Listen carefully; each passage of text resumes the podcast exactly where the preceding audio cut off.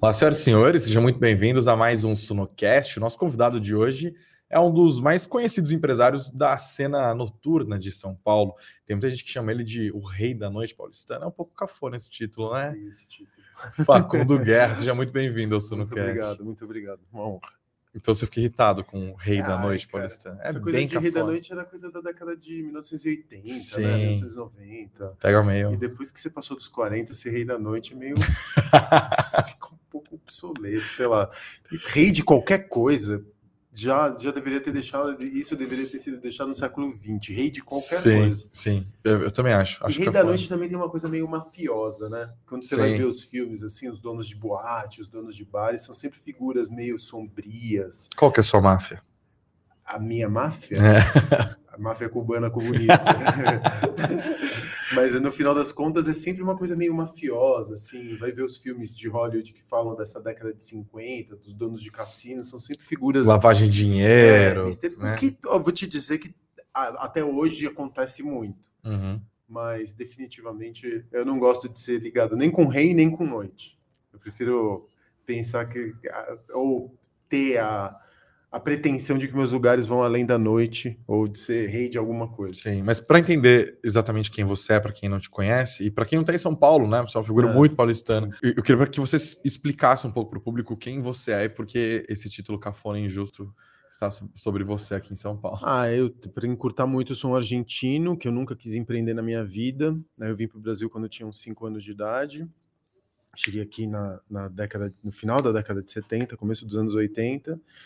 E sou filho e neto, filho, neto e bisneto de, de uma família de comunistas. Então, meu avô, meu bisavô, meu pai eram todos Caramba. militantes. Sério? Sim. A gente tem que falar sobre isso. É, Mas daqui- não, minha irmã, meu irmão chegaram a estudar em Cuba. Uhum. assim, uma então, quando você falou ligação- que sua máfia era, era cubana, e comunista, comunista era, era é- de fato, não de era fato, não estou- piada. Né, E eu nasci em Córdoba, né? Uma cidade chamada Córdoba, a segunda maior Sim. cidade da Argentina, por causa do Ernesto Guevara, que é, foi muito amigo do meu avô, José da Silva Guerra. Incrível um empreendedor que sai de uma família comunista. Pô, mas é que é que tá. É, sim, mas ao mesmo tempo eu sou muito politizado. Eu estudei, né? Depois, assim, para contar um pouco da trajetória, eu venho, minha família era uma família de classe média baixa. Então, meu avô, por parte de mãe, era vendedor ambulante, vendia bala de coco aqui em São Paulo. Minha mãe sempre foi, trabalhou de secretária e com isso a gente conseguiu ter acesso à bolsa. Então, eu tive acesso, a, eu sempre estudei com bolsa de estudos. Uhum. tá? Estudei nos melhores colégios de São Paulo, mas sempre com bolsa de estudos. Até o, o- a graduação na engenharia, mestrado e doutorado, eu sempre fiz com bolsa de estudos.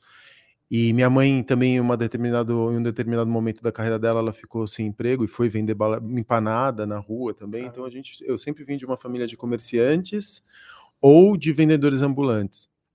E meu pai médico, mas médico assim, como ele não conseguiu se especializar, ele era médico de posto de saúde, médico do trabalho, então sempre foi uma vida bastante apertada. Não vou dizer que eu era pobre, porque que pobre aí no Brasil tem uma outra realidade, né? Mas era uma família de classe média baixa. Uhum. Então, sempre fazendo escolha, nunca, sei lá, nunca viajei para gringa com os meus pais, nunca viajava.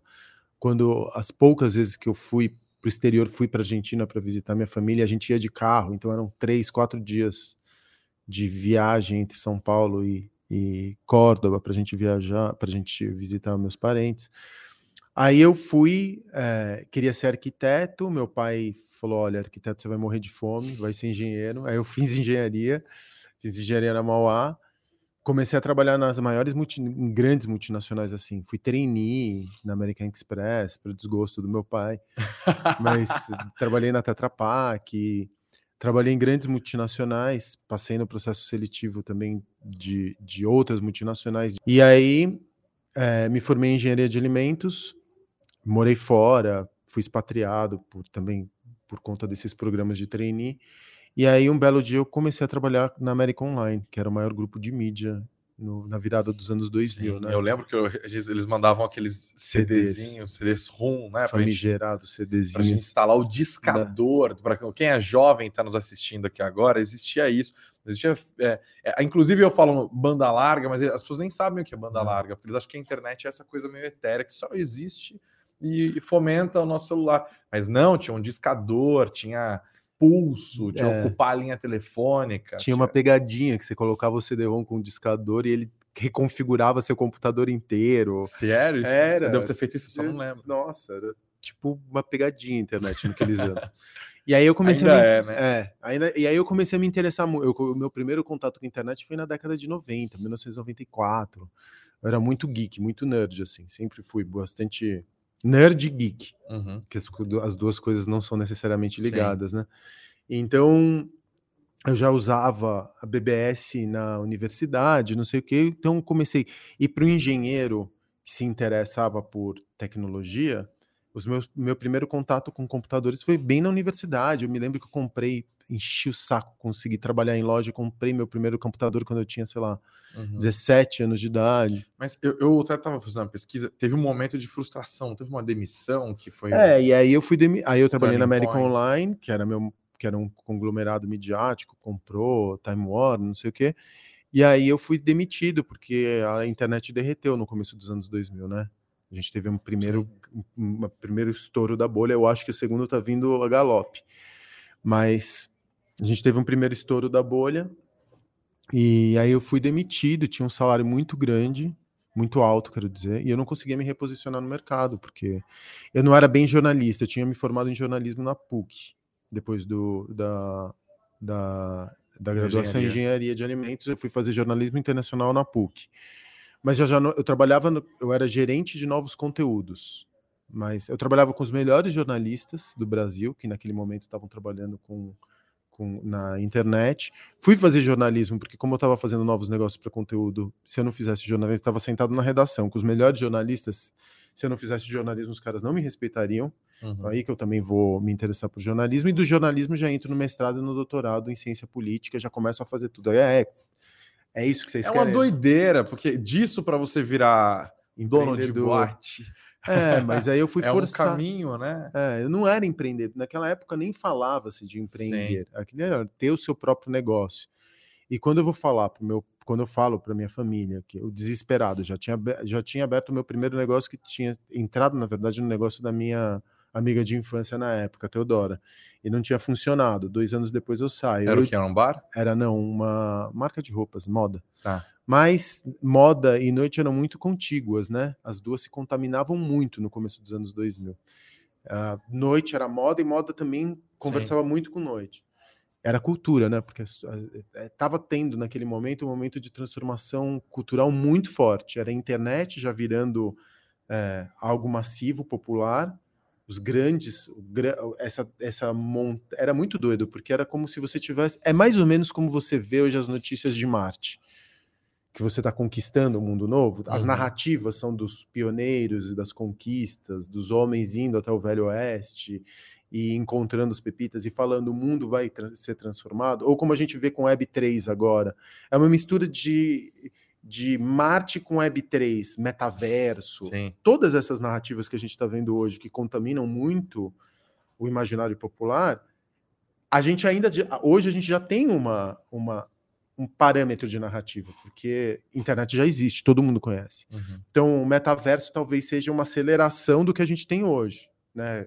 Você tá- faz isso Mas dá para ter alguma noção, né? Você tem uma noção. linguagem comum ali. É, exatamente, porque você já viveu, você já vive isso. Todo mundo já viu o que é uma realidade virtual. Tô falando de a classe média alta, né? Que tem Uhum. acesso a bens de consumo. É, mas quando você falava de internet no começo dos anos 2000, era alguma coisa. What the fuck? O que, que é isso? Do que, que vocês estão falando? Eu não entendo. Uhum. Então era muito legal trabalhar com isso naquele momento. E tinha uma, uma transformação cultural muito grande. A música estava mudando muito rapidamente. Ah, o- os territórios eram meio livres. Hoje a gente sabe que tudo está sendo contaminado pelo, pela Big Tech. Uhum. Não tem como nascer o novo, porque na- ele é tamponado pelo excesso de capital dos big- da Big Tech. Uhum. Se você começar uma startup e essa É, tem- startup você for tem um muito disruptiva, Uhum. ela vai ser comprada ou ela vai ser clonada Sim. né? Isso a gente viu essas, é, também isso acontecendo Snapchat que eu digo. Snapchat que eu digo. É, são raros os casos que você vê, sei lá, um TikTok enfrentando Big, a Big Tech, mas TikTok também rapidamente se transforma em Big Tech Big Tech. oriental. Capitalizada, É, exatamente, com dinheiro de Estado e tudo mais. Então, naquele momento, não. Então, tinha uma certa ingenuidade, tinha uma coisa meio cyberpunk, de você uhum. ser a internet. Eu começo a estudar no meu mestrado a internet ali no começo dos anos 2000. E a internet era essa coisa meio admirável mundo novo. Esse Sim. faroeste, essa coisa de misfits, de uhum. desajustados. Sim. Entendeu? Aí, beleza, não, eu sou demitido, para não desvirtuar muito o papo, eu sou demitido, entro no, nessa, nessa loja da minha amiga, Teodora, não funciona. E aí eu desesperado já com meus últimos cobres, assim, já não, não sabia mais o que fazer. Um, um meu sócio, então, no Vegas, chega para mim e fala: ah, vamos montar um brechó. Na verdade, não era um brechó, era tipo um. Era um antiquário. Um não, não, eu tinha entrado no empreendimento da minha amiga como sócio. Mas o Vegas não, não, não existia. existia. Tá. Aí ele queria montar um antiquário numa, num, num antigo gal, num galpão de, de carros blindados na Rua Augusta. Aí eu olhei pro negócio e falei, cara, aqui não cabe. Eu não gosto, eu nem bebo álcool. Nem gosto de música, assim, música eletrônica, não é meu estilo. Hoje é um dos meus gêneros musicais prediletos, mas na época eu nem ouvia música eletrônica. Nunca tinha ido numa rave. Mas eu olho pro lugar e falo, cara, tenho muito amigo que reclama que tá faltando noite em São Paulo. Boate, clube, que a gente chamava de clube, então. Vamos montar um clube. Aí ele falou, ah, tá bom. Daí eu vou, estudo, porque como eu te disse, eu sou muito, eu sou bem, estu, eu sou estudioso. Eu me uhum. defino pela identitariamente, eu me defino pela curiosidade e por assim, eu não parto do pressuposto que eu sei, mas me dá tempo que eu vou saber. Uhum. Qualquer assunto. Eu sou muito, muito estudioso e não é. E como que você constrói conhecimento sobre é, é, porque não é uma coisa que está no livro exatamente, né? Abrir um, não é um uma balada livro. em São Paulo. Como que você consegue adquirir conhecimento para fazer o seu planejamento porque, dar certo. Porque tudo, tudo é horizontal, tudo vem, as minhas inspirações vêm dos livros, dos podcasts, das newsletters, Sim. das obras de Mas arte. Mas naquela época teatro. você trocava ideia com as pessoas, com seus amigos? Eu, eu sempre gostei muito de arte, não é que eu, eu, me, eu estudei, né, e a política sempre, o fato de eu ter feito mestrado e doutorado em política, as conversas que a gente tinha nesse âmbito acadêmico eram muito enriquecedoras. Eu sabia quais eram as peças mais legais que estavam acontecendo em São Paulo. Uhum. O meu professor orientador, que era o Passetti, ele falava dos filmes que ele tinha visto. E aí eu comecei a também me interessar por arte, fui fazer cursos de história da arte, eu fiz todos do. E tudo isso fez diferença na hora de empreender? Pra caralho. Cultura? Não, pra caralho, porque você as, tu, as minhas é, fontes de inspiração nunca partem. Eu não vou ver um lugar na gringa e falo, nossa, eu acho que um lugar como esse faria tá fazendo falta em São Paulo. Eu não faço copy-paste, eu não transplanto alguma coisa, porque tudo que é bem sucedido é inerente à cultura onde ele está inserido. Eu sou radicalmente contra, por exemplo, empreender abrindo franquia, porque tem um gozo na criação que isso me faz mitigar, por exemplo, o meu risco. Uhum. Eu estou disposto a correr mais risco porque eu tenho uma contrapartida que é o gozo criativo. Então, se eu, como a gente estava conversando aqui, se eu vou montar alguma coisa e aquilo não necessariamente vai me dar grana, mas eu vou gozar da criação, eu vou gozar de colocar para fora que não está nada, não tá necessariamente associado com prazer sexual, claro, deixar bem claro. Né? Mas quando eu tô é muito doido e é muito difícil colocar isso. Eu não sou um cara criativo, eu não sou um artista. Não tô, tá longe disso. Eu sou um empreendedor e me defino assim.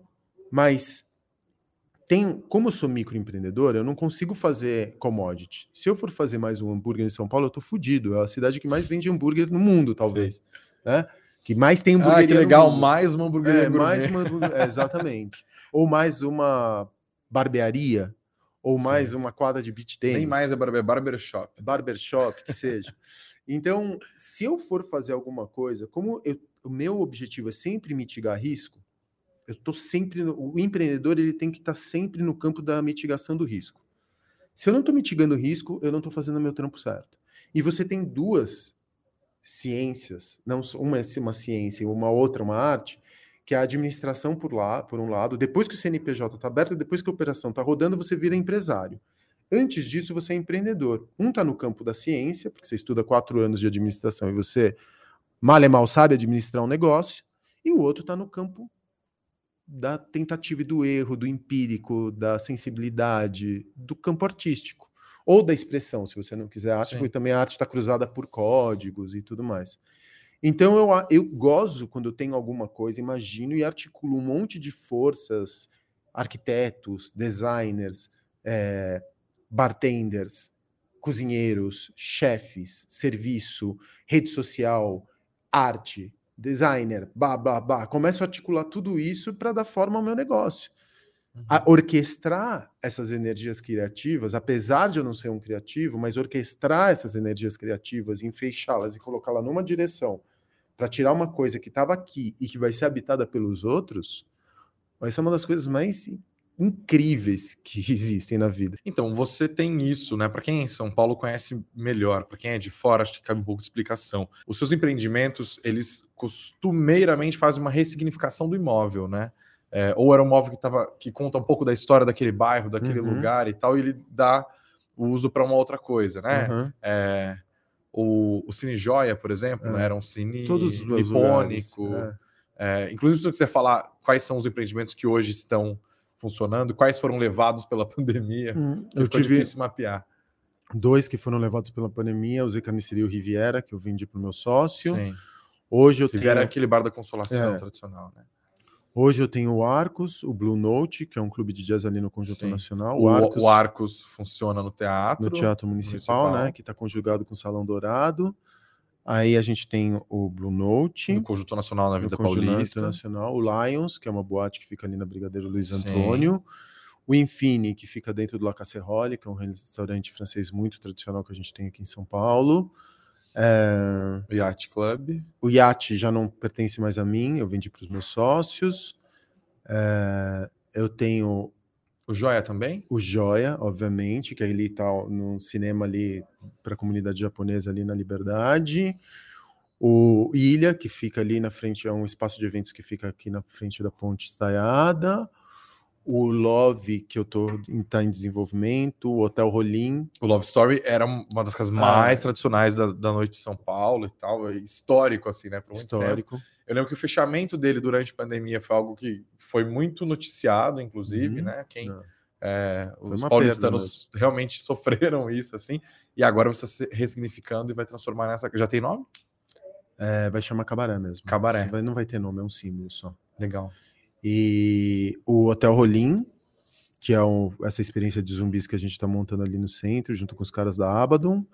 E a gente está fazendo. E o altar, né? É interessante falar com você, Facundo, porque. E ainda mais estando no JK Iguatemi, estando aqui onde a Hum. gente está, né? Onde a Suno funciona e tal. Você é um empreendedor, mas você não casa com esse lugar que a gente está aqui agora, que tem um monte de outros empreendedores. Não. Seu visual não é assim, a sua linguagem não é assim. é, você fala muito mais como um acadêmico ou como um artista. Sei lá, se eu pegasse uma imagem sua e mostrasse uma pessoa que não te conhece, talvez ela não, não leria você como um, um empresário. Provavelmente não é isso que você vende. Mas você encontrou nos negócios, e essa é a minha leitura até aqui, a sua maneira de se expressar, de Uhum. mudar o mundo, deixar sua marca, de contribuir esteticamente, experiencialmente para as Uhum. pessoas e tal. Isso se torna ainda mais interessante quando a gente considera que você veio de uma família de fato comunista. Não é nem comunista do jeito que a gente falou, de que, enfim, né? Não lambeu o presidente é comunista. É comunista de fato, identificados, guerrilheiros, latino-americanos, veias abertas da América Latina Hum. e tal. E é curioso que você tenha enxergado o seu lugar no mundo, a sua expressão por meio do investimento. Uhum. Como que você acabou fazendo isso?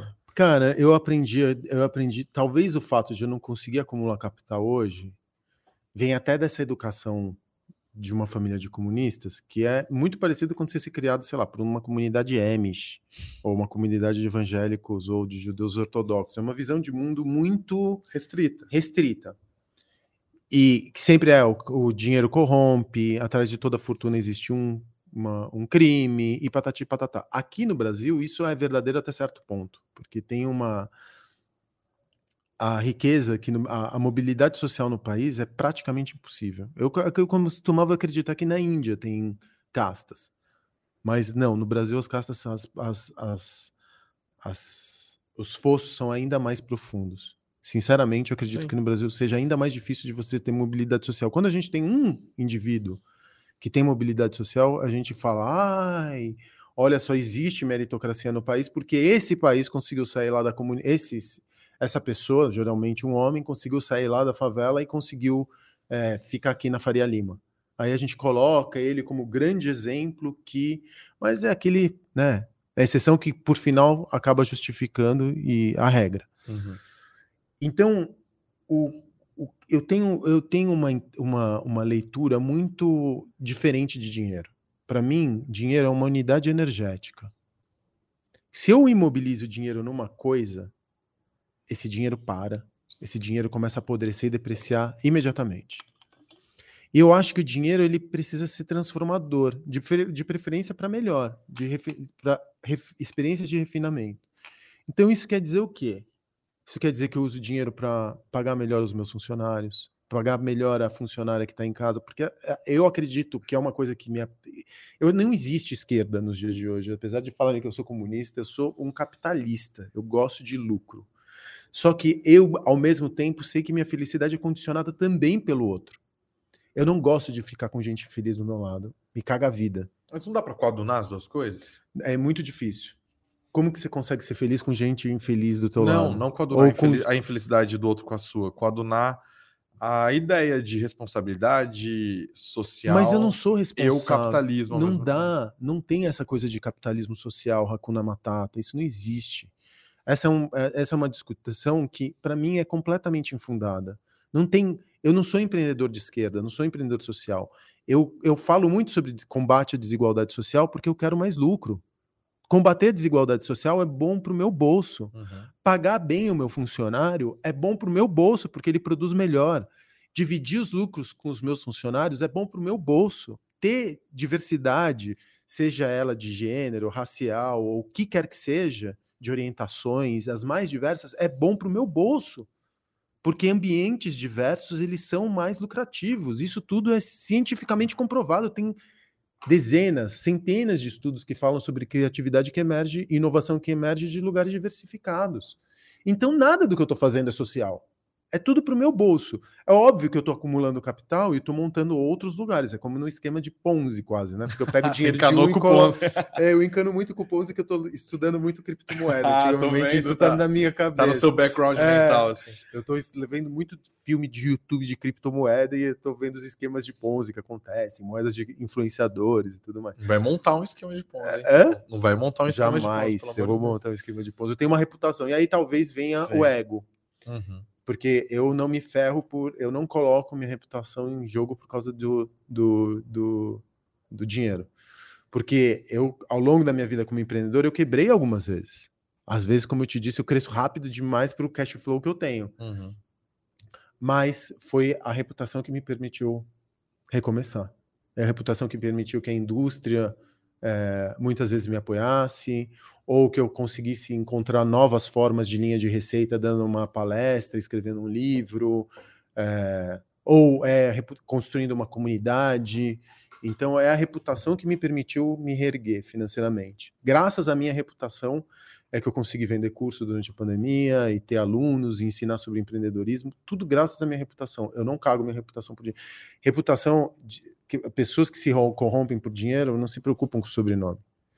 E aconteceu, e essa é uma lição que meu pai me trouxe, cara, que é uma lição muito muito cedo que eu tive na vida. Eu, eu, a gente vinha de uma família de classe média e eu tinha é, a gente eu não tinha dinheiro, eu não tinha mesada, não tinha nada. Então, de vez em quando, eu roubava ticket da carteira do meu pai, ticket de alimentação, uhum. na época que eram os talões assim, e trocava em cambista no centro por grana. Por grana, por um valor menor, menor do que o valor de face. Aí eu pegava esse dinheiro e ia no supermercado. E eu amava uma bala que nem existe hoje, que era uma bala de maçã verde. Só que ela era relativamente cara. E eu trocava o preço, numa época que não existia código de barra. trocava do preço das embalagens de bala. E um dia me pegaram. Eu fui parar na sala da gerência. O gerente ligou para o meu pai. Meu pai teve que sair do emprego dele para ir me tirar para pagar a diferença. Aí ele fez isso, eu deveria, sei lá, ter 10, 11 anos, deveria ter no, no supermercado Madrid, ali na Santa Cecília. E aí, meu, meu pai virou para mim, ele, ele, ele, eu pensei que ele ia me bater, sei lá, que ele ia fazer para mim, ele me falou uma coisa que não me rachou no meio, ele falou assim, sabe o que, que me deixa mais triste? Você sujou o meu nome. Esse Facundo Guerra, o Guerra não é teu, o Guerra é emprestado. Você trans, você, você, seu avô foi torturado por esse Guerra, eu comi o pão que o diabo amassou por causa desse guerra, e você vai lá e me vende esse guerra por causa de um real, eu nem sei quanto era, alguns cruzados, né? balas, né? né? Você me vende por um pacote de balas, você me mela esse guerra?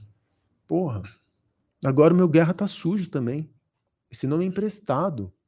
Valoriza esse nome aí, porque muita gente se ferrou para manter esse nome. Você acha que eu nunca tive vontade de fazer merda também? Você acha que com três filhos aqui, ele era médico auditor também, depois ele foi ser médico auditor. Você acha que eu nunca recebi também proposta de ganhar dinheiro para fazer besteira? E eu segurei até hoje, porque um dia você vai ter que carregar esse nome. Se eu, carreg... Se eu sujar o meu nome, quem, quem se contamina é você. Esse sobrenome é compartilhado, esse sobrenome não é teu. E eu falei, puta merda, é verdade. Então tem certas coisas que eu não me melo por, por dinheiro nenhum. Você pode chegar, cara, com centenas de milhões de reais para eu fazer alguma merda muito grande, nem que eu vá morar na Indonésia. Hoje em dia, além do mais, está tudo grudado no Google. Então, se você fizer alguma bosta com teu nome, Sim. você vai ficar grudado em você para sempre. Jamais, cara. Eu entendi que o dinheiro não te compra, mas você falou uma coisa que me faz perguntar, me veio, me trouxe a dúvida de se você, de alguma maneira, mesmo vivendo como você vive, fazendo o que você faz, você criou algum tipo de rejeição ao dinheiro. Não, eu adoro dinheiro, é. só não sei o que fazer com ele. Mas um dia, talvez, se eu tiver muito, talvez eu jogue do alto de uma paulista. Eu dissipo bastante dinheiro. Assina a Suno, cara, aprende a investir. É verdade, pode ser. Vou chamar Mas eu... o Thiago Reis conversar com você. E como que a prefeitura, você lida com a prefeitura? Você, porque a prefeitura é uma parte importante do seu trampo nesse sentido. Se eles quiserem dificultar o seu trabalho, eles conseguem Mas por que, que eles dificultariam? Estou pagando meus impostos, estou sendo reto. Mas isso acontece Estou levando um fluxo. Também, né? Isso não, e assim, não, não. Acho que a prefeitura não vai atrapalhar. Mas, tipo, mudou o prefeito. Você busca ficar próximo dos secretários das áreas? Tem ficar próximo de ninguém. Tem a minha relação com o secretário de Cultura passado, com o Alexandre Youssef, é porque eu sou amigo dele, sei lá, ah, de ah, adolescência. Verdade, Youssef, né? Mas, meu, ele foi, continuou meu amigo, e quando ele foi, tava lá, não tive nenhum tipo de favorecimento, não tive nenhum, não liguei para pedir favor. Eu não preciso pedir favor, cara. Se eu seguir reto, que favor que eu vou precisar pedir? Uhum. Não quero favor também. Sim. Porque isso daí uma hora estoura na tua cara. E eu tenho muita confiança dos projetos que eu tô fazendo. Sim, eu sei, eu vou fazer do jeito reto, certo? Não vou pedir ajuda para ninguém, vou fazer do meu jeito. Se eu se errar, eu vou arcar com as consequências da minha do meu erro estratégico e tá tudo certo. Mas tudo isso, você fala muito sobre futuro. Futuro não existe. Eu não posso partir do pressuposto que eu vou morrer de velhice aos 90 anos de idade. Entendeu? Tem uma coisa da vida louca que é assim, tipo, tudo bem. Tô vivendo um dia após o outro? Tô. Mas que dias, meus amigos, que dias. Eu posso te dizer que eu tô vivendo na minha potência máxima, fazendo tudo que eu quero, sem ter que lamber a bota de ninguém, reto e construindo um legado simbólico para a cidade, que é um efeito colateral para o futuro, olhando para minha filha, hoje eu vou lá num show no Blue Note, vou jantar com a minha filha, a gente vai ver um baita de um show de jazz e eu vou construir uma memória. Minha filha morre de orgulho do que eu faço. O que mais eu quero? Eu tenho muito mais do que muita gente. Se eu é, morresse amanhã, que os orixás me livrem disso. Se eu morresse amanhã, pô, fiz coisa pra caramba. Tá tudo certo, eu não vou contar com o futuro. Eu vou operar o futuro agora. Tá bom, pode ser que daqui a pouquinho eu fale, pô, eu preciso ter uma frente um pouco maior de, de, de caixa por uma imprevisibilidade que possa chegar ali mais à frente. Cara, eu passei por uma pandemia e sobrevivi. Depois disso é só apocalipse. E aí o dinheiro não vai importar. Acho que não tem jeito melhor de terminar isso no cast, né? Facundo Guerra, muito obrigado pela sua presença. Por nada, aqui. obrigado pelo convite e desculpa pelo atraso. Imagina, tamo junto. Vou tentar conseguir o meu VIP aqui pro, pro Noite hoje. Não, paga, porra. Eu acabei de sair de uma pandemia. É, Brasil, rapaz, a gente faz contato para isso. Obrigado, gente. Obrigado pela audiência. Não se esqueçam, por favor, de deixar o like, seja você nos assistindo, barra ouvindo pelo YouTube ou pelas plataformas de podcast. Deixa aqui o seu comentário também, crítica, é, elogio. Me chama de comunista. Pensa duas vezes antes de mandar crítica, mas se você quiser elogiar, nem pensa muito, já escreve. Tá? Só de escrever comunista no vídeo do YouTube tá ótimo, que gera interação, é só ótimo. mexe o algoritmo. Ajuda o engajamento. É, ajuda no engajamento. É Pode odiar que a gente gosta também. Obrigado, gente. Valeu.